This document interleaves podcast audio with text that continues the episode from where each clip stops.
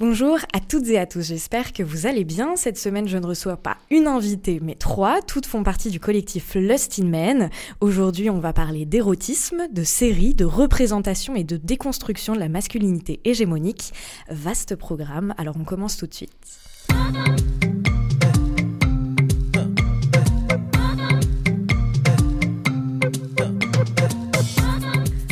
Présente est un podcast dans lequel je souhaite mettre à jour ce qui vient en amont puis en aval de l'art contemporain.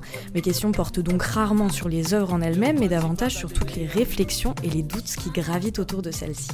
Car ici, je m'intéresse d'abord à la manière dont la vie de mon invité impacte son travail, puis à l'inverse, à la façon dont son travail vient impacter sa vie. Dans Présente, j'essaye de mener les conversations comme j'ai l'habitude de le faire en tant que critique d'art dans les ateliers d'artistes ou à la terrasse des cafés, sauf qu'ici nous sommes enregistrés et vous avez la possibilité de Juste avant de présenter mes invités, j'aimerais adresser un chaleureux merci à Marc Bénessonnier et Lucas Blanchy du Média Projet qui nous permettent d'enregistrer en studio dans, de superbes conditions et tout cela gracieusement. Alors merci à vous et merci à Jacques qui est derrière euh, la table de mixage en régie. Jacques, j'espère que cet épisode de Présente va te plaire puisque tu es notre premier auditeur.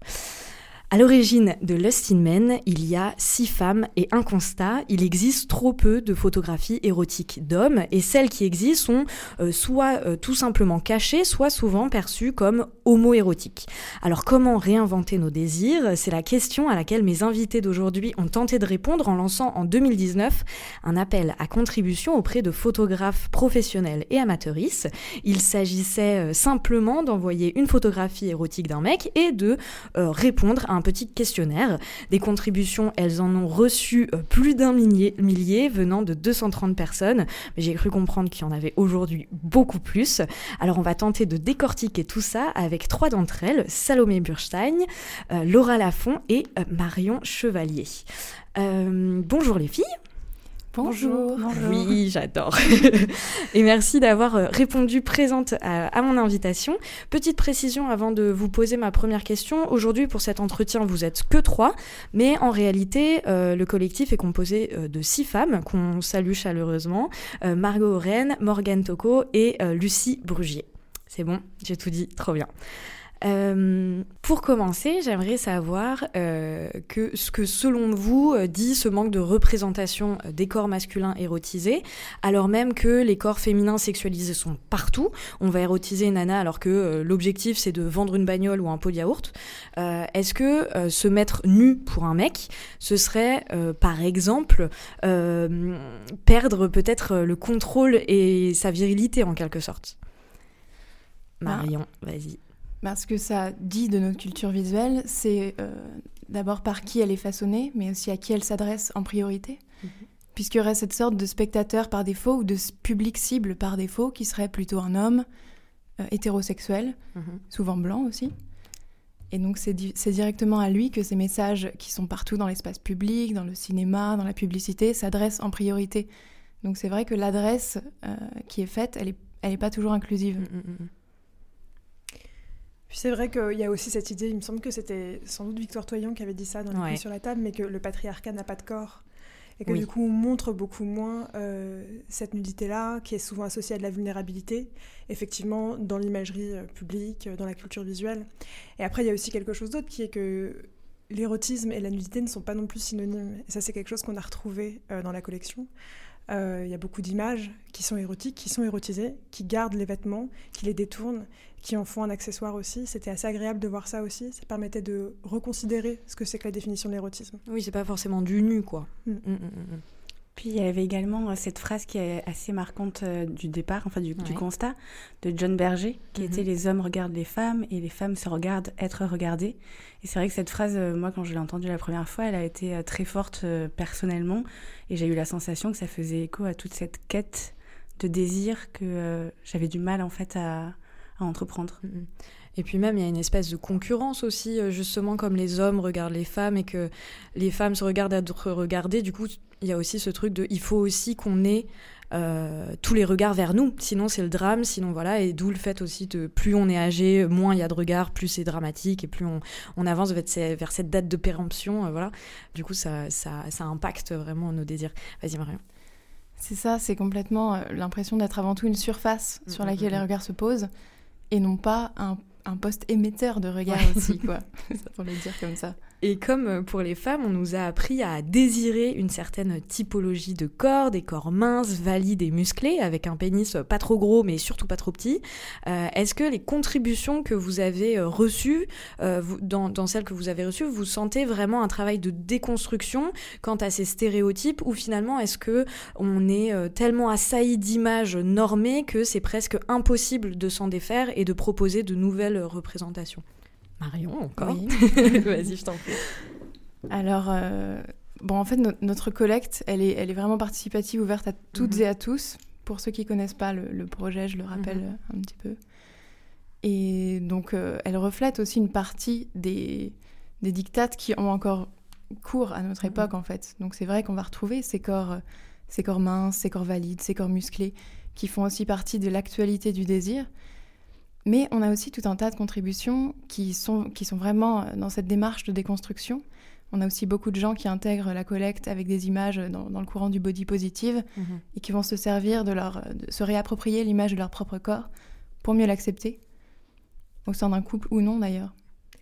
Et puis il y a aussi effectivement, euh, oui, euh, par rapport à la question que tu posais, c'est assez intéressant quand on pense à ce que c'est que l'imagination comment on se saisit des images euh, dont on s'est nourri ou qui nous ont été, euh, été données. On voit que par exemple cette réinvention des codes euh, qui va vers le body positive, plus d'inclusivité ou une déconstruction des normes, parfois c'est en se réemparant d'éléments de la culture visuelle qui préexistait ou qui étaient déjà présents, mais en les détournant. Donc par exemple, on va érotiser les hommes, mais en utilisant des éléments qui sont d'habitude associés aux femmes. Dits féminins. Exactement. Donc on a beaucoup de parures. On avait, en fait, on a établi un principe d'indexation de notre collecte où on utilise des mots-clés, donc des hashtags en fait. On a mhm. aussi euh, établi, euh, vu que les réseaux sociaux et Instagram étaient une plateforme sur laquelle la, collecte a d'abord euh, pris vie. Mhm. Et, on a, et on a vu par exemple que ça nous permettait de, de, de, de effectivement extraire certaines tendances. Et certaines par exemple la, position de la muse revient dans les témoignages. Mhm. la posture physique corporelle de l'odalisque elle revient beaucoup. Donc il y a même effectivement des choses qui viennent de l'histoire de l'art directement, mm, puis mm, parfois aussi du langage publicitaire, euh, qui se retrouvent et qui sont simplement détournées en fait. Oui, c'est ça, c'est un retournement. Euh, mais comme dans le féminisme, on peut trouver l'empowerment aussi, où finalement on va euh, prendre une insulte et se la réapproprier pour finalement en faire quelque chose de d'émancipateur, quoi, mm-hmm. en quelque sorte. C'est ce que vous avez finalement un peu peut-être identifié dans un sens. Il y, a, de ça, et puis après. Excuse-moi, vas-y. Non, non. Marion, vas-y. Non, je l'ai juste dans ton sens. C'est vrai que c'est la reproduction de, de, codes visuels existants, mais appliqués à des corps qui sont, qui sont, qui sont pas montrés dans, ces positions-là habituellement, quoi. Puis il y a également, j'ai l'impression, entre. Donc là, on a reçu. Euh... On a, on, on est tout du coup? Là, on est à, en fait à plus de 400 contributions. Il y en a eu 230 en 2019 et à peu près 200 en 2020. Euh, ce qui représente dans l'archive plus de 2000 photos aujourd'hui. Et on se rend compte, je crois, en 2020, là où on vient de, passer euh, une semaine dessus, euh, tout ensemble, réunis en collectif, à regarder tout, à tout lire, à regarder chaque image et à choisir les photos qui vont rentrer dans les collections annuelles, qui sont ensuite après exposées. Mhm. Et hum, on s'est rendu compte, je crois, qu'il y avait plus aussi de personnes euh, conscientes de ces questions-là par rapport à 2019 et dans les témoignages qui accompagnent les photos de personnes qui nous disent j'ai euh, je, je, prends conscience en fait de mon corps je prends conscience du pouvoir de euh, l'auto-portraitisation de l'auto-érotisation ou alors si c'est euh, si c'est quelqu'un qui prend quelqu'un d'autre en photo enfin voilà d'avoir conscience en fait de ces questions là donc on sent aussi euh, que la disons que le, discours est en est en cours et ça et ça marche en fait. Il y a un vrai un vrai effet euh, ça me fait trop plaisir d'apprendre ça. Je suis trop contente parce qu'à chaque fois j'ai peur que ce soit des vues de l'esprit et que je me dise non mais c'est juste parce que je me passionne du enfin je suis hyper dans ces problématiques féministes, etc. J'ai l'impression que ça avance, mais des fois je me dis, mais non, mais c'est juste que mon Instagram entier est féministe, donc c'est normal que j'ai l'impression que tout le monde parle de ça. Donc ça me fait trop plaisir de savoir ça et que ce soit pas une vue de l'esprit. Euh, trop bien. On se pose les mêmes questions, hein. c'est-à-dire qu'on se dit aussi qu'effectivement les gens qui contribuent, les contributeurs, les contributrices, euh, viennent aussi euh, de, certains, de certaines franges bah du militantisme mm, mm, mm. ou, d'ailleurs, d'ailleurs pas, mais en tout cas c'est vrai que c'est assez rassurant et enthousiasmant de voir effectivement que ça fédère et que ça peut permettre effectivement peut-être de, faire bouger certaines choses. En tout cas, c'est une impression qu'on a eue aussi euh, avec l'exposition qu'on a eue du coup en janvier, euh, parce qu'on a eu une présence pendant le festival Photo Saint-Germain on a pu avoir un espace à nous pendant deux semaines où on a montré les contributions qu'on avait reçues en 2019. Et le travail de médiation était extrêmement intéressant et extrêmement jovial et, enthousiasmant. Effectivement, on a eu beaucoup de discours de personnes qui nous disaient mais aussi d'hommes euh, hétérosexuels, mm, euh, mm, mm. cis, euh, qui venaient et qui nous disaient Ah ben, je savais pas trop comment m'inclure dans la lutte féministe, ou je sais pas à quelle position adopter. Et là, j'ai l'impression que je trouve un peu ma place, ou qu'en tout cas, j'ai très envie de, de, participer à ça. Ça me semble cohérent, ça me parle. et ça fait du bien aussi. C'est libérateur de voir qu'on n'a pas besoin de montrer les muscles, d'être dans certaines positions typiques pour être désirable. Et c'est vrai que ces, nouvelles images qu'on a reçues en 2020 et qu'on a indexées ensemble récemment, elles permettent aussi de voir les premières évolutions, ce qui est aussi une partie super intéressante du projet, en fait, c'est de voir euh, bah voilà, les évolutions des pratiques érotiques, de la photographie érotique, et l'évolution de, la pensée contemporaine à travers les mmh. témoignages. Et donc, on a non seulement beaucoup de gens qui, c'est vrai, ont été touchés par la diffusion de la pensée féministe, et euh, aussi beaucoup de gens qui remettre en cause eux-mêmes le, côté binaire et l'hétéronormativité. Donc on a mhm. beaucoup plus de personnes non binaires qu'avant dans la collection. Et dans la sexualité et l'érotisme, il n'y a pas que le genre qui rentre en compte, euh, la race sociale est aussi euh, très présente. Par exemple, on va ultra sexualiser les hommes noirs, on va par exemple dire d'eux qu'ils sont euh, bien membrés, à l'inverse, on a tendance à émasculer les hommes d'origine asiatique qui vont être considérés comme beaucoup trop féminins, pas assez virils, et on va dire, on va voir les hommes dits latinos comme super chauds. Dans tout cela, l'homme blanc, c'est celui qui serait le plus neutre, le moins dangereux euh, ce serait celui qui ne viole pas et qui saurait euh, gérer ses pulsions animales, on va dire. Euh, bref, nos désirs sont eux aussi empreints de racisme. Est-ce que vous avez pris en compte cette donnée dans votre recensement? Salomé Oui, je, peux. Vas-y, lance-toi. Oui, non, mais de fait, c'est euh, sûr, la collection, elle reflète euh, les circuits dans lesquels elle a diffusé. Mm-hmm. Euh, déjà, on a une, collection qui est majoritairement blanche. On a dû s'en rendre compte là, justement, avec le, recensement qu'on a fait des images de 2020. On, a, on a un peu de diversité, elle n'est pas assez forte à notre sens. Mm-hmm. et du coup, on s'interroge effectivement sur ce que ça veut dire et qu'est-ce qu'on va en faire. Euh, sachant que c'est pas nous euh, les autrices des images, oui, c'est ça. Enfin, mhm. on, a pu en envoyer par ailleurs, hein, mhm. mais euh, on n'est évidemment pas les seuls et c'est pas nos images que c'est pas ça ce qui compte, quoi. C'est pas du tout la mhm. position ou la posture qu'on adopte dans ce projet. Et du coup, notre choix à nous, ça va être plutôt qu'est-ce qu'on veut mettre en valeur dans cette, de cette collection. Comment est-ce qu'on va faire apparaître des corps qui sont pas ceux qui sont toujours montrés? Et euh, du coup, parfois, ça va faire qu'on va faire des, des choix euh, qui vont pas être forcément représentatifs euh, de l'intégralité de la collection, mhm. mais c'est ce qu'on a envie de mettre en avant et c'est ce qui nous semble important de mettre en mhm. avant aussi. Ouais, donc il y a un vrai travail curatorial en fait qui se fait en, en, aval de, de, cette recension, quoi. En fait, c'est en, plusieurs temps. Il y a du coup le moment où on reçoit toutes les photos, où on, on fait des collections. Donc là, on choisit, en 2019, on, était resté sur une photographie par contribution. Et là, justement, en 2020, on s'est permise une petite folie. On s'est dit on pouvait en prendre plusieurs par contribution pour plusieurs raisons. Il y avait des fois le fait que ça pouvait marcher en séquence, un côté un peu cinématographique en fait de l'image qui mhm. pouvait être intéressant. Et puis aussi pour euh, peut-être valoriser certains euh, profils en fait d'hommes mm, qui mm, mm. étaient moins valorisés, sous-représentés dans, dans, la collection et des personnes aussi qui nous envoient enfin on peut envoyer en fait entre une nous, on propose entre une et dix photos. Il y a certaines personnes qui nous envoient après un oui transfert avec 35 photos qui sont plus incroyables les unes que les autres quand c'est une photographe euh, comme Ilan Nijinski qui va travailler vraiment beaucoup cette thématique depuis des années. Elle a une vraie production, elle a envie de participer. C'est un peu dur de, s'arrêter à bah une photo. Tu et puis après, euh, donc ça c'est les collections, et après il y a tout un travail en fait euh, dans la communication, c'est-à-dire que dans les publications qu'on a avec la presse, euh, ou alors faire un dossier de presse, choisir cinq mhm. images qu'on va donner, c'est assez compliqué. Et c'est pour ça parfois que certaines images ont la sensation par rapport à d'autres peut-être d'être surmontrées mhm. parce que en fait elles, elles, sont, elles sont plus rares. Par exemple, les, les, hommes trans dans la collection, il y en a, mais ils sont pas aussi représentatifs que les hommes cisgenres. Donc, on essaye toujours d'avoir cette euh, un espèce d'équilibre qui est euh, voilà qui, où les chiffres sont importants. Carrément. Salomé, Marion, mm. comme vous voulez.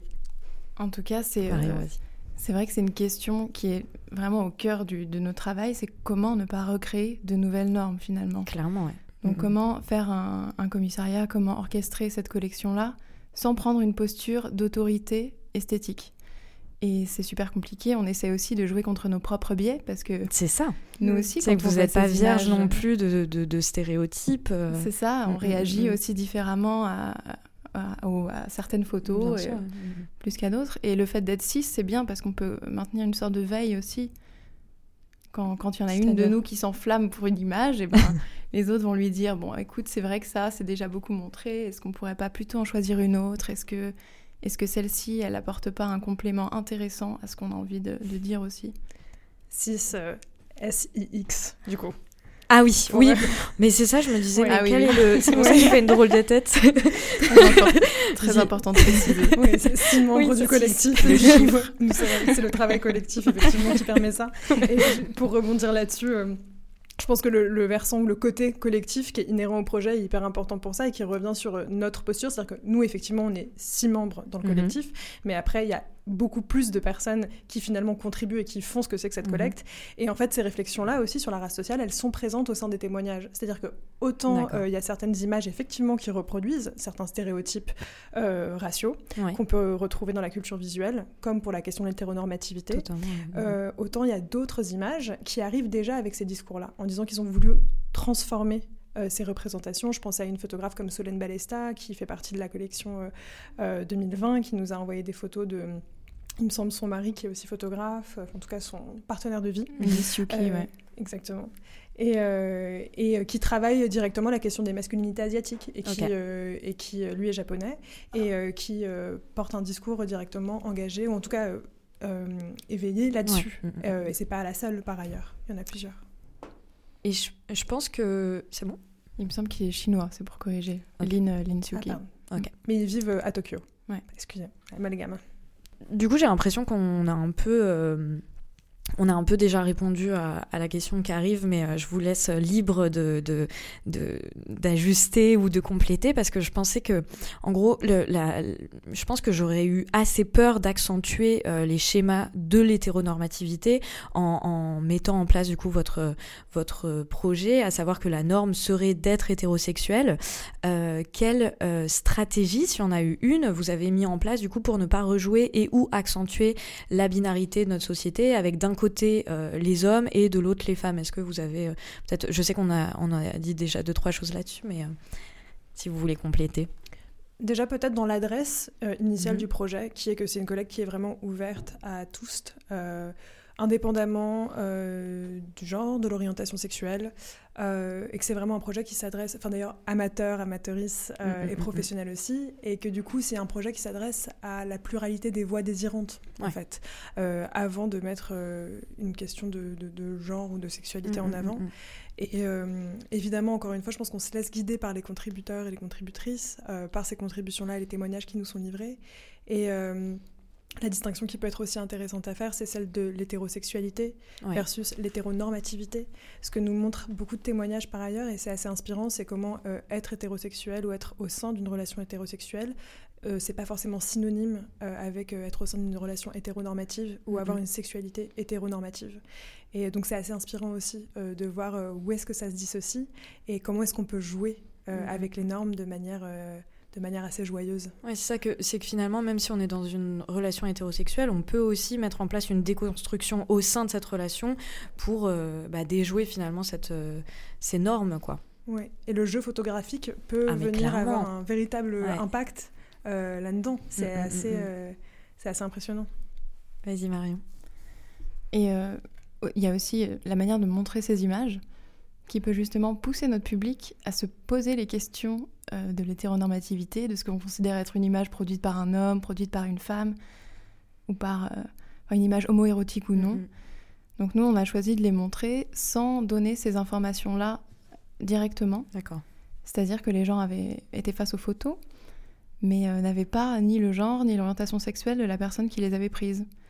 Et on s'amusait aussi de les voir se mm-hmm. questionner et de les voir essayer de deviner. Ah ouais, ah, c'est rigolo ça. J'aurais pas imaginé. Puis souvent on se trompe. Bah oui, mais c'est marrant. Mais surtout, euh, enfin, ça se lit pas sur ta gueule, quoi, que t'es. Euh, enfin, a priori. Enfin. Mais après, il y a de l'imagerie qui euh, emprunte mm, mm, mm, volontairement des, des, codes qui sont ceux de la photographie bah homoérotique, par exemple. Tu disais dans l'introduction, justement, tu as parlé de que les images étaient souvent perçues comme homoérotiques. Il y en a qui le sont, très clairement. Mais ce qui est intéressant, c'est aussi de voir comment, dès lors que ça sort de certains circuits de diffusion qui sont sans doute restreints, par exemple, ou en tout cas, dès lors que ces images sont montrées là, on s'attendait pas forcément à les voir, elles marchent sur plein de gens. Il euh, y a plein de gens qui euh, sont hétérosexuels et qui sont euh, excités par la mm, photographie homoérotique par ailleurs.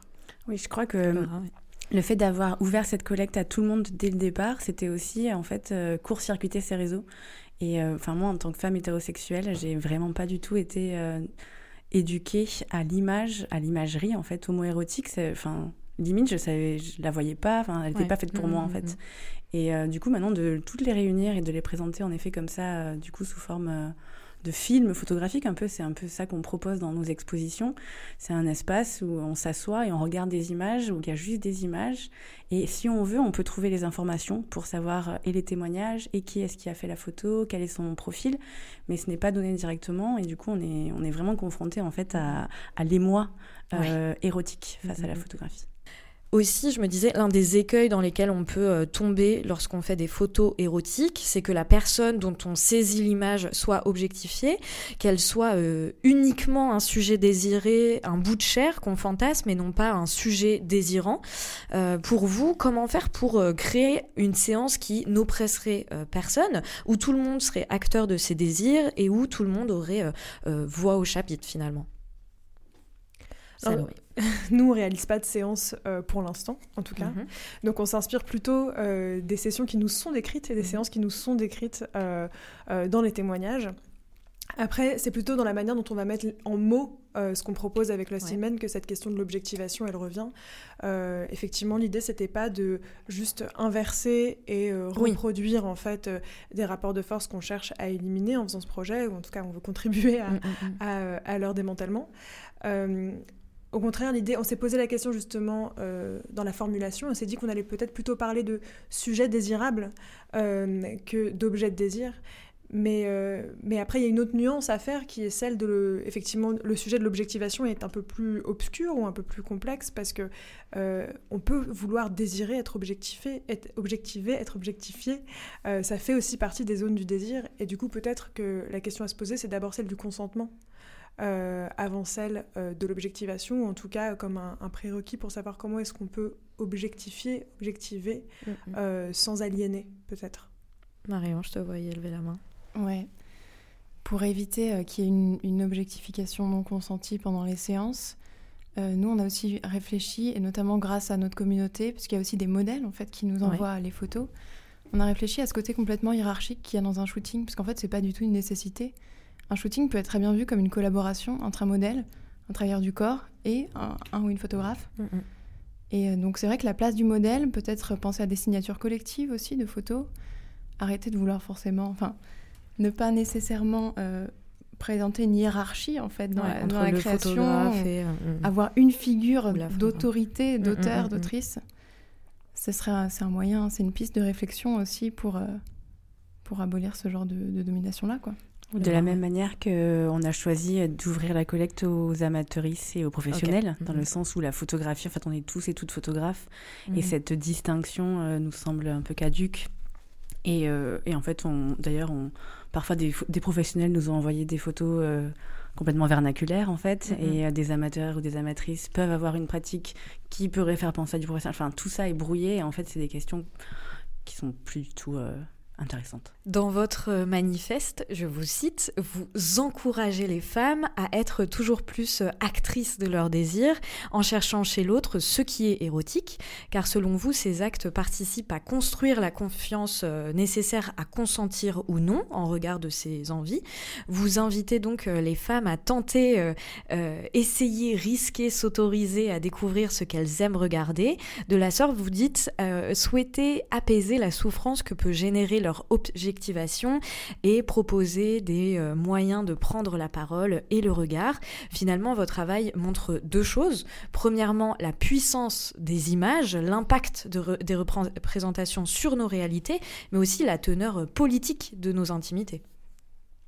Complètement. J'adore cette question parce que je reprends tout votre voilà non mais parce que je reprends tout votre communiqué de presse enfin tout votre euh, votre manifeste surtout et enfin ouais j'adore non, mais effectivement, je pense que c'est le cœur du projet, c'est de se dire qu'on croit dans le pouvoir des images. Et on a vu, je pense, je pense, euh, leur impact. On en a beaucoup discuté entre nous quand on parle. Le personnel est politique et quand on compare aussi euh, nos histoires ou quand on juste on en discute, on voit bien à quel point l'imagerie euh, a une influence énorme sur la manière dont on désire et sur la manière dont on se meut, que ce soit dans l'espace public, dans les relations privées. donc oui, cette, cette, cette partie du manifeste est là pour ça aussi. Puis il y a également, euh, en 2019 en tout cas, il y avait 25% des gens qui ont participé, pour qui c'était la première fois qu'ils faisaient, qu'ils ou elles faisaient de la photographie érotique, euh, de la photographie érotique. Mhm. Du coup, il y a un vrai, enfin, c'est un vrai encouragement. C'est plus qu'un encouragement en fait. Il y a quand même un quart des personnes euh, pour qui cette question n'existait pas. Et c'est vrai que ça arrive aussi beaucoup cette question. en fait, où sont les photographies érotiques d'hommes? Si on ne la pose pas, on n'y pense pas. Enfin, il y a beaucoup de gens qui me disent je ne m'étais jamais posé cette question. Clairement. Mm, mm. Et, euh, et, ouais. D'ailleurs, tu parles de pourcentage, du coup, ça me fait penser à, quelque chose. Est-ce que vous, avez, vous savez le nombre de femmes et d'hommes qui participent, enfin le pourcentage de femmes et d'hommes cis ou, ou trans qui participent au, ou non-binaires même qui participent au projet? Vous, vous avez les chiffres? Oui, en, en, tout cas, on peut donner c'est pour 2019. Ouais. En 2019, du coup, il y avait 50 pour... non, il y avait en tout cas 50 de photographes amateurs, amateuristes, 50% de photographes professionnels. Euh, c'était quoi 55% de photographes femmes, euh, 38% de photographes hommes et 7% de personnes non binaires. Ok, trop bien. Est-ce que vous avez autre chose à ajouter? Moi j'avais un petit truc à ajouter, c'était sur la question précédente. Vas-y, vas-y. de euh, t'avoir euh, coupé l'herbe sous le pied. Désolée. Pas de souci. C'était, euh, tu disais Laura que pas, mal de gens n'avaient pas pensé à la, la photographie érotique, que c'était pas un champ qui se voyait en tant que photographe ou même en tant qu'amateur ou qu'amatrice investir. Et on a aussi beaucoup de choses dans les témoignages qui reviennent. C'est des gens qui, dans, dans l'esprit desquels l'idée trottait depuis longtemps mhm. et qui en fait avaient besoin peut-être d'un cadre ou d'une impulsion pour s'y mettre, qu'ils n'osaient pas en fait mhm, sauter le mhm. pas et que ce genre de projet euh, leur permettait de le faire. Ouais, parce qu'en plus, on est quand même dans une génération, on parle de plus en plus des nudes, etc. Enfin, tu vois, il y a mm. quand même un truc où euh, j'ai l'impression que cette question de la photo érotique, elle est de plus en plus présente aussi, quoi. Mais simplement, elle est pas. Elle va pas être cadrée, ou en tout cas, elle va pas être valorisée, quoi. Enfin, c'est surtout quelque chose de mal de faire un nude, ou de. Enfin, c'est assez mal vu, et. Vas-y, Laura. C'est aussi euh, le, comment dire, le phénomène de la dick pic. Ah ouh là, euh... j'y pensais même pas. ah bah pourtant. oui, pourtant. qui, est, euh, qui est pour nous, je crois, en fait, la, la preuve par l'image de l'incapacité des hommes à s'auto-érotiser ailleurs que dans un sexe C'est pas sexy du tout, les garçons.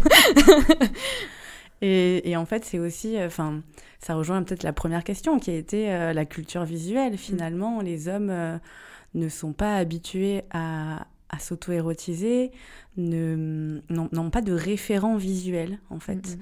Et, je crois que de lancer le de parler de ces sujets-là, c'est euh, de mettre le sujet sur la table, en fait. Euh.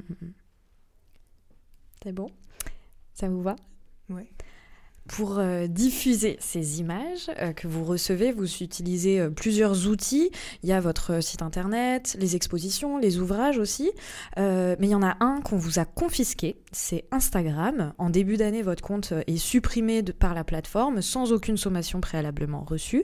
Et alors même que vous couvriez les sexes potentiellement apparents, cette vague de censure, vous n'êtes pas les seuls à la subir. De nombreuses féministes voient leur compte supprimé par Instagram alors même qu'elles contribuent bénévolement pour la plupart à, créer le contenu de la plateforme. Votre travail aujourd'hui, il est politique et son objectif est clair, abolir euh, les rapports de domination du système patriarcal. Et dans ce combat, Instagram semble avoir choisi son camp. Qu'en pensez-vous? Eh bien, nous sommes sortis d'Instagram euh, puisque nous ne pouvions pas en fait euh, poster de photos euh, dessus ou même de témoignages, car en fait maintenant carrément les témoignages aussi. Ouais, Instagram en fait censure également les textes. Donc on avait commencé en fait à écrire héros.x avec des, enfin ça devenait insupportable. Et on n'avait aucune garantie en fait que notre compte ne serait pas de nouveau supprimé. Et tout le travail, il y avait plus de 100 publications. C'est énorme quoi. Ouais, c'était un vrai mm, mm, travail, euh, puis toute la communauté aussi. Construire une communauté, enfin, c'est ouais, énorme. Donc nous sommes passés sur Patreon, comme d'autres comptes féministes, justement, ce qui nous permet en fait d'avoir un espace safe, d'avoir une communauté qui est peut-être plus petite, mais où nous pouvons aussi mieux échanger avec elle. Nous avons d'autres contenus dessus. Nous, par exemple, nous avons des lectures de témoignages sous format audio. Trop bien. Euh, il y a un, espèce aussi, il y a beaucoup de gens qui nous contactaient sur Instagram en disant moi je veux bien poser, moi je veux bien faire des photos. donc là, ça permet d'avoir une vraie euh, mise en relation en fait mhm. entre, euh, entre photographe et modèle. Et, et nous avons gardé notre maigre compte Instagram qui permet simplement de rediriger en fait vers, vers le Patreon. Il y a également aussi le fait de ne pas vouloir, je crois, dévoiler toute la collection oui, euh, sur mhm. Internet. La question se pose, mais je pense euh, à long terme, peut-être dans dix ans, d'avoir euh, une archive visuelle en ligne avec un site dédié. Et, mais ça demande un travail énorme en fait d'intelligence artificielle aussi pour savoir comment est-ce qu'elles peuvent naviguer ces photos à travers les hashtags, tout ça. Mhm. Donc ça, c'est un énorme chantier dans lequel on, ne veut pas se lancer tout de suite. Mais de, je pense que le, ce qui est important aussi, c'est de, de voir des expositions ou des moments où on peut les montrer. En fait, notre dispositif est assez simple, assez léger, et du coup, on peut, se, on peut les mettre un peu partout. C'est ça qui est chouette. Donc, euh, vous pouvez nous inviter dans votre festival euh, d'art de rue ou alors euh, dans votre conférence au MoMA. ça me va, je valide.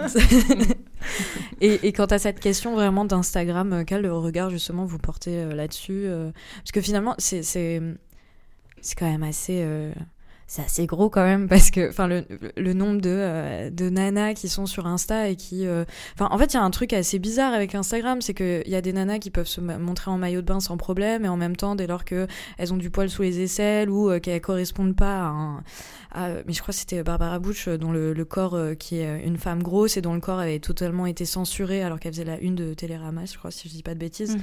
avait été censuré par Instagram ou tout ce genre de choses enfin quel, quel regard vous portez là-dessus bah oui, c'est complètement paradoxal. À la fois, il y a une injonction à se dénuder, mm, mm. mais à montrer seulement certains corps dénudés. Enfin, c'est pas tant le, corps en lui-même qui est le problème, c'est la manière dont il est montré, c'est euh, le, propos politique qui se trouve euh, derrière, cette, euh, mm, derrière telle ou telle présentation du corps. Et donc, c'est vrai que à terme, on peut se demander un peu que va devenir Instagram s'il se ferme à, tout, à tous les contenus, disons, subversifs des normes qu'il a, qu'il a, qu'il a hébergé, qu'il a contribué aussi à diffuser, puisque c'est vrai que les féminismes sur Instagram, c'était vraiment, euh, c'était vraiment un, espace de, de, prise de parole possible. Et donc peut-être qu'il va y avoir un grand phénomène de migration, du moins on invite euh, toutes celles et ceux qui euh, ne se retrouvent plus dans les valeurs de, de, cette, de ce réseau social. Mm-hmm à réfléchir à d'autres solutions. Justement, je voyais euh, Elvire euh, Duvé-Charles de, de Clit Révolution qui, euh, justement, sur son compte Instagram, où elle partage beaucoup, évidemment, de, de contenu militant, qui carrément disait Mais est-ce que je crois qu'elle relayait, je veux pas euh, m'embrouiller, mais je crois qu'elle relayait l'idée d'une autre féministe qui disait mais finalement est-ce que ce serait pas bien aussi de créer notre propre plateforme safe quoi? Bon, c'est un boulot monstrueux quoi, euh, ça demande un budget voilà etc et on fait quand même suffisamment de boulot bénévole je pense, mais euh, ouais est-ce que ce serait pas finalement aussi une solution en soi de trouver un espace où les contenus peuvent circuler encore une fois de manière safe quoi? Ouais, bah du coup, Elvire et Kit Révolution font partie de cette migration vers le Patreon, justement. Donc, a priori, euh, la nouvelle, ça, quoi. Euh, le nouvel Eldorado, Patreon. Bon, on aurait préféré Matreon, quand même. c'est clair C'est la question, justement, mais c'est pas encore jusque-là. Peut-être que non, mais c'est vrai qu'il y a eu ce mouvement, du coup, cette impulsion de groupe. Je pense que de sortir en collectif, ça rend les choses encore plus fortes, encore plus mhm. visibles, encore plus audibles.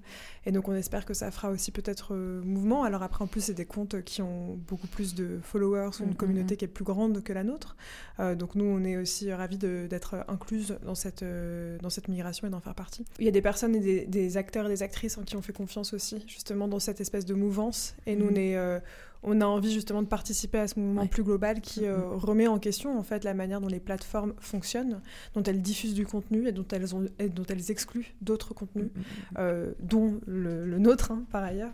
Mais, euh, mais en se disant qu'en effet, le, plus on est, le plus de voix s'élèveront contre ça, le plus les choses pourront à terme changer, en sachant que Patreon c'est une option pour l'instant et c'est une plateforme qui nous permet de nous accueillir avec effectivement plus de bienveillance, plus de liberté, d'espace de production. Mais justement, l'espace de production, il n'est pas neutre aussi, c'est-à-dire qu'en proposant un contenu qui, est, qui vient sous la forme d'un abonnement, ça nous demande aussi, nous, de produire en effet plus de choses. Euh, et donc ça relève aussi de toute, toute, une autre économie. Nous, on est effectivement un, collectif euh, où on est engagé bénévolement. Mm-hmm. Euh, et, donc cette question-là, elle s'est aussi, elle s'est aussi posée à nous. Qu'est-ce qu'on va mm-hmm. montrer? Qu'est-ce qu'on va produire? En sachant aussi qu'il y a des questions beaucoup plus larges de droits d'auteur droits d'autrice qui se posent parce qu'on n'est pas nous-mêmes les productrices de ces images et qu'aujourd'hui on en a amassé plus de 2000, de plus de 400 contributrices et donc c'est encore tout un volet qui est par ailleurs exaltant et très intéressant à étudier, mais qui demande aussi beaucoup de temps, qui est assez chronophage. Très bien, on arrive à la dernière question euh, de cette conversation. Alors d'habitude, dans Présente, il y a une tradition, c'est qu'à la fin de chaque... Euh, euh, entretien, je demande à l'artiste si il ou elle réussit à vivre de son travail. Mais bon, là, ce serait peut-être pas euh, très, euh, très juste de vous la poser, donc j'ai essayé de trouver une autre question que je me réjouis de vous poser. ça fait deux ans maintenant que vous avez lancé Lost in Men. Qu'est-ce que ce collectif et le travail que vous entreprenez pour celui-ci a fait à vos propres intimités et vos déconstructions respectives? Qui veut commencer? Vous battez pas. Hein. Moi, je, non, mais je, enfin, vous dites ce que vous voulez. Hein, je... On scanne un peu la pièce du regard à chaque ça. fois question posée pour savoir qui veut commencer ou qui redoute un peu plus. Tâton, Marion. Marion, vas-y. Hum, moi, je pourrais dire que ça, ça élargit le panel de ce que je trouve désirable. Ok. Réellement, d'être exposé fréquemment et de manière répétée à ce hum. type de, de belles images, en fait. Ça a vraiment élargi euh, le, mon panel de désir. Et au-delà de ça, c'est des comportements dans l'espace public aussi. Ouais. Je m'autorise beaucoup plus à regarder. Je, voilà, je, me pense moins comme une surface de regard, comme on le disait tout à l'heure. Et je, regarde beaucoup plus euh, les, hommes globalement. Laura, vas-y. Euh, je voudrais euh, donner une anecdote peut-être. C'était donc en juillet 2019. Là, on venait juste de lancer Lost in Men avec euh, Lucie Brugier et une troisième personne, euh, Flora Blapes, qui a désormais quitté le collectif. Mhm. Elle habite en Grèce et du coup, elle, on était sur la plage en Grèce et ça venait vraiment juste d'être lancé. Et en fait, elle nous a proposé, euh, elle nous a dit, OK, on fait un petit workshop, on regarde les mecs. Et on était tout à coup sur la plage et moi je crois que c'était la première fois que j'ai été libérée de mon propre corps. Parce qu'en fait je me suis rendu compte que je regardais femmes sur la plage pour me comparer, pour les trouver belles. En fait, mm, mm. principalement pour me comparer et me torturer avec mm, leur image. Et euh, du coup, ça a été très libérateur et ça a été une après-midi géniale où on est allé aborder des hommes, on les a pris en photo. Enfin, ça n'a abouti à rien, mais en tout cas, c'était très, très libérateur. Et je crois que depuis deux ans, j'ai vraiment, euh, de manière très forte, modifié en fait euh, l'appréhension de mon corps et de, de, ma sexualité et de mon désir en fait, grâce à, à, toutes ces questions, aux, discussions qu'on a aussi entre nous, euh, au fait d'être d'être nourri en fait par, par ces images. Salomé bah, Moi, je, rejoins complètement euh, Marion et Laura. Je pense qu'on a des effets, des impacts similaires. bon, moi, je me suis rendu compte que j'avais toujours regardé les hommes, du coup, en, comparant aussi euh, nos, témoignages et nos histoires respectives, mais j'ai l'impression que je regarde aussi différemment et, euh, et, que, et que je désire peut-être de manière plus, plus libre, plus émancipée, ou en tout cas moins, moins impactée par les stéréotypes visuels, mm-hmm. que je m'autorise à désirer plus de choses. et puis, je pense que au-delà de ça, on a un c'est des belles rencontres, ce collectif-là, euh, que les discussions qu'on a, les moments qu'on passe ensemble, c'est toujours assez euh, intense et réjouissant. Et qu'il y a beaucoup de choses qui se passent et qui sont en germe et, euh, et, qui peuvent éclore ensuite entre nous grâce à ce processus de travail collectif et aussi qui permettent d'affiner. Alors après, pour moi, c'est aussi intime, mais c'est peut-être plus théorique, mais en tout cas, toutes les discussions qu'on a euh, informe énormément moi, la manière dont je réfléchis à ce que c'est qu'être une, une femme, une jeune femme actrice du monde culturel. Il mm-hmm. euh, y a plein de questions qui me permettent aussi, enfin plein de sujets de discussion qui me permettent d'affiner certaines notions. Par, exemple, euh, si je peux en citer une, on parlait dans le, dans le bout du manifeste que tu as cité tout à l'heure, le passage d'objectivation mm-hmm. et de consentement. Euh, ces questions-là, on les travaille beaucoup ensemble, on en discute. On a par exemple discuté de ce que c'était que pas forcément parler de euh, d'objets de désir, mais de sujets désirables. Et en même temps aussi, qu'est-ce qu'on faisait de l'objectivation, qui fait aussi partie des fantasmes sexuels en fait. Et du coup, peut-être que ce qui est intéressant, c'est moins de parler d'objectivation, en tout cas de faire une place à l'objectivation dès lors qu'il y a du consentement et que c'était le consentement la question la plus qui régit euh, tout finalement. Exactement. Euh, et de voir aussi, euh, de s'ouvrir à d'autres, par le biais de ces images, à d'autres cultures qu'on connaît pas. Laura a parlé de la, photographie homoérotique, moi non plus, j'y étais pas forcément exposée par ailleurs. Voir aussi la culture BDSM, enfin apprendre aussi de, de tout. de toutes ces, ces, pratiques qui sont préexistantes ou qui naissent grâce à ce projet. Et, et oui, effectivement, toutes les, les, discussions entre nous, les amitiés qui se tissent et qui font du bien. Ouais, parce que, si je me suis permise de vous poser cette question, c'est aussi pour montrer à quel point. Euh, je me souviens d'une conversation que j'avais eue avec un type qui justement me disait non mais de toute manière le désir, euh, enfin ça on pourra pas le déconstruire quoi. Moi j'aime, enfin c'est les meufs elles aiment être soumises, euh, les mecs ils aiment être dominants et puis basta. Enfin c'est comme ça et puis en fait tu peux pas changer le fait d'aimer telle ou telle chose et puis basta. Et en fait et en fait c'est faux. Enfin s'il y a bien un endroit en fait qui est aussi est impacté par toute cette culture etc. C'est notre c'est nos, intimités, quoi. Moi, juste dernière petite anecdote, parce que en fait, quand j'ai écrit cette question, je me suis demandé ce que mon propre boulot de féministe, avait, enfin, quel impact ça avait eu. Et en fait, je me suis souvenu d'un moment où j'étais justement avec euh, avec mon mec et, euh, et, il s'était mis à pleurer. Et ça m'avait, on était au début de notre relation et ça m'avait ah, mis tellement mal à l'aise. Je trouvais ça tellement pas bah, viril, justement. Et je me suis dit, mais putain, Camille, c'est féministe, tu bosses euh, au quotidien sur la déconstruction, etc. Et là, quand ton mec il pleure devant toi, ça te met pas bien. Enfin, je me disais, mais c'est dingue comment, je, à tel point, ça a impacté finalement euh, mon intimité, quoi. Et du coup, je me suis vraiment interrogée là-dessus. Déjà, je lui en ai parlé et tout. Et euh, enfin, je trouve ça fou, quoi. De. Donc, c'était pour, pour vous dire aussi, parce que je vous demande des trucs hyper intimes. Donc, je me suis dit, je vais aussi me donner un peu parce que c'est pas cool sinon. Mais je, te rejoins complètement euh, dans, dans la, conversation que tu mentionnais euh, plus tôt, où tu avais l'impression qu'en fait, ouais, moi j'ai partagé cette impression longtemps que le désir c'était un peu le point aveugle de la morale et que vraiment, tu vois, peu importe tes convictions profondes, peu importe tes valeurs, en fait, il y aurait cet espace de non-contrôle. Et je pense que c'est aussi pour ça que ça me fascinait et que c'est l'une des, des, raisons majeures pour lesquelles je me suis penchée vers l'érotisme. Mais oui, en fait, c'est surtout que c'est un travail long, quoi. Ouais. C'est un vrai, un vrai travail de fond et que ça demande une honnêteté euh, absolue avec soi-même. Et que c'est aussi des types de discussions qui sont super difficiles à avoir euh, Clairement. Au, au, sein de ces relations intimes, quoi. Mais sur des thématiques jubilatoires. Ouais. Clairement. Ça me va de finir là-dessus. Ça vous va aussi? Tout à fait. Très bien. Donc ça y est, c'était donc le 26e épisode de Présente. Merci à vous de l'avoir écouté, à l'équipe l'équipe restreinte, parce que vous étiez que trois de Lost in Men, d'avoir accepté d'échanger avec moi. Je vous donne rendez-vous sur le compte Instagram de Présente pour suivre toutes les actualités du podcast et échanger euh, avec moi. Euh, aussi, n'hésitez pas à vous abonner à Présente et à partager les épisodes que vous aimez. C'est le meilleur moyen de soutenir mon travail. Enfin, comme d'habitude, un grand merci à David Walters pour le générique. À nouveau aussi à Marc et à Lucas de Projet pour le studio et à Jacques pour la gentillesse et euh, l'accueil. Je vous dis à dans deux semaines, mais d'ici là, prenez soin de vous et je vous embrasse. Au revoir les filles. Merci. Merci. Merci.